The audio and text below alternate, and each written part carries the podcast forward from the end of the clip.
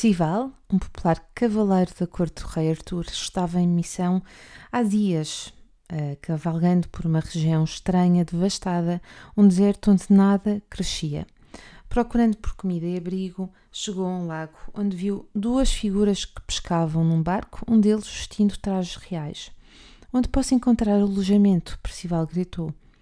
O rapaz, sumptuosamente vestido, que era o rei pescador, convidou-o para ficar no seu castelo nas proximidades e ensinou o caminho. Logo Percival estava no grande castelo do rei pescador. Recebido por cortesãos, Percival foi acompanhado até uma sala onde acontecia um banquete cerimonial. Lá, numa espécie de rede, o rei estava deitado, aparentando sentir muita dor devido a uma ferida na sua virilha. O rei foi vítima de um feitiço que impedia que a sua ferida cicatrizasse. Este feitiço tinha tomado do monarca e das suas terras os poderes de regeneração. Ainda assim, no decorrer da noite, ninguém na corte fez menção ao horror que eles enfrentavam. Eles sabiam, no entanto, que o feitiço poderia ser quebrado se e quando um cavaleiro aparecesse e fizesse ao rei uma pergunta compassiva. Mas Percival tinha sido criado acreditando que era grosso, mal educado e até descabido fazer perguntas a autoridades. Não se pergunta. Ao aproximar-se do rei para cumprimentá-lo, embora ele tenha sentido o cheiro desagradável da sua ferida, agiu como se nada estivesse a acontecer. Como se nada estivesse errado. E na manhã seguinte, Percival acordou e descobriu que o rei, os seus cortesãos e todo o castelo haviam desaparecido. Partindo, ele achou o caminho para sair, encontrou o caminho para sair da terra devastada e conseguiu voltar à corte do rei Artur. Um banquete foi realizado para marcar o retorno desse cavaleiro tão admirado. A celebração foi interrompida pela entrada dramática de uma bruxa horrenda, mas sábia, chamada Condry. Ela repreendeu publicamente Percival por não ter tido a compaixão de perguntar sobre o sofrimento do rei pescador e o seu povo. Você considera-se um cavaleiro? Condry gritou. Olha para ti, nem teve a coragem de perguntar o que estava a acontecer.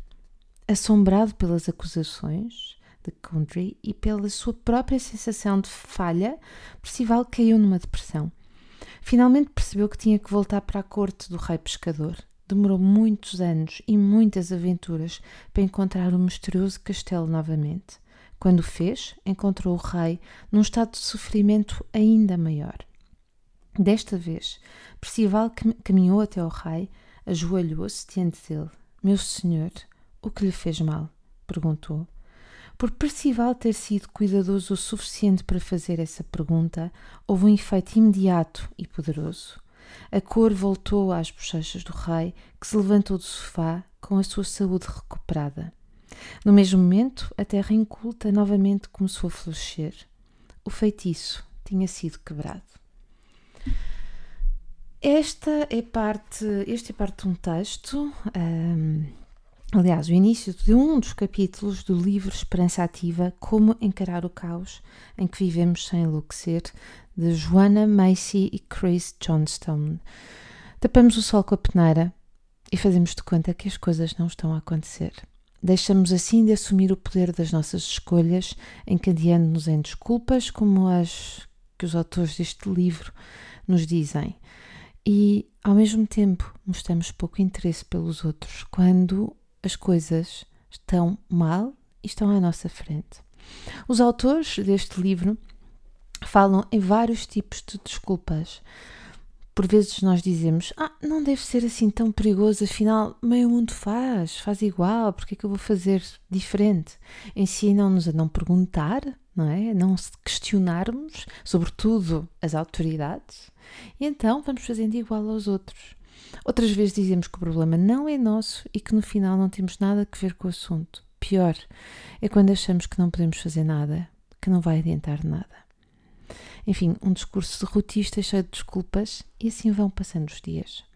Esperança Ativa, um livro que me foi sugerido uh, pela querida Luísa Vol, que já entrevistei com a internet que a gente quer, e que me foi enviado pela querida Virna um, agora para um, ler em junho. É, na verdade, é o, o meu livro do mês de junho é em parte um livro que eu gostaria muito de ter escrito.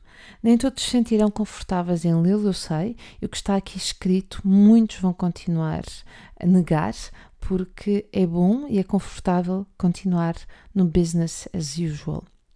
É uma expressão que o livro utiliza para dizer: bom, toda a gente faz e temos que continuar a avançar. Mas quanto mais lermos sobre este tipo de temas e tivermos a coragem de encarar a realidade de frente, eu sei que teremos muito a ganhar, nomeadamente no encontro de soluções para o futuro.